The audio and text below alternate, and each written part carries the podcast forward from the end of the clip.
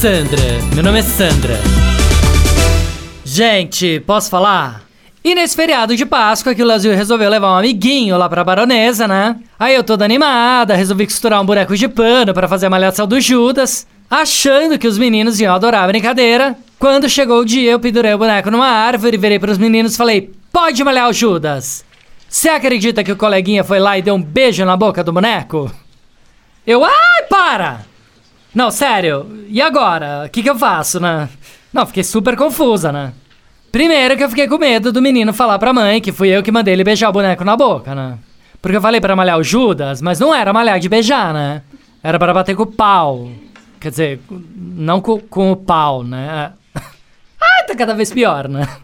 Não, sério, me ajuda. Ah, parece maluca, né? Não, para. Não, vocês não sabem, né? Eu falei que não era pra beijar, que era pra bater, chutar, linchar, por fogo. Os meninos olharam pra mim com uma cara do tipo: O que, você tá falando? Que espécie de mãe que ensina linchamento pra criança? não, juro. Falei, gente, para. Esquece. Deixa o Judas pra lá. Mamãe errou. Não, malhar o Judas hoje em dia não rola mais, né? Hoje em dia periga a pessoa ir presa, acusada de incitar violência infantil malhando Judas, concorda?